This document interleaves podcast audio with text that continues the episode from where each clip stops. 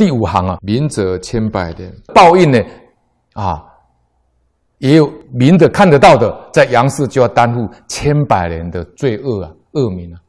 那么子孙再孝顺呢、担负恶名。子孙虽慈孙呐、啊，孝子慈孙就是他子孙虽然是很孝顺呐、想要报恩呢、可是不能够洗涤啊，也不能够替他洗刷恶名啊。啊，忧者千百劫，存轮易报。那么看不到的报应呢、啊，在地狱里面的报应呢、啊，在三恶道的报应呢、啊，存轮易报，地狱的果报呢，啊，有千百劫呀、啊。在阴间要受千百劫的地狱苦痛苦啊！虽然圣贤活菩萨呢，也的慈悲呢，也无法去接引救援啊！怎么能够不畏惧，无德不畏呢？我们看战国时代的秦昭王的大将呢，白起。那白起呢，当时在跟赵国打仗的时候，在长平之战，赵国被打败了。那么赵国呢，有四十万降兵呢，投降给秦国。那白起呢，怕他们叛变，就把这四十万降兵全部杀死活埋，全部活埋。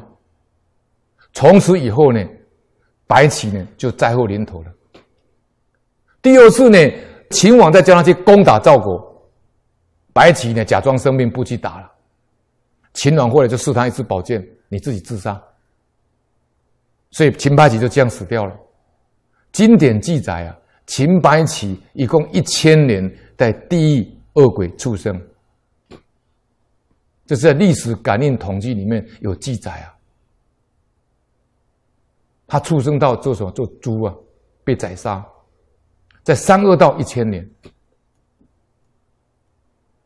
我们看印光大师文钞里面有记载这一段的，三国时代曹操奸恶一世，但他死后呢，武王位被篡。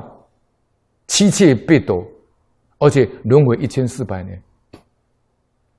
在清朝乾隆在苏州有一条被宰的猪的喙干上面还写着“曹操”两个字。当时有位年轻人看了以后，心生惊悸，因果之可怕，还有无常。出家修行，法名佛安，在印光大师文钞有记载这一段。就是虽圣贤活菩萨也不能援引啊！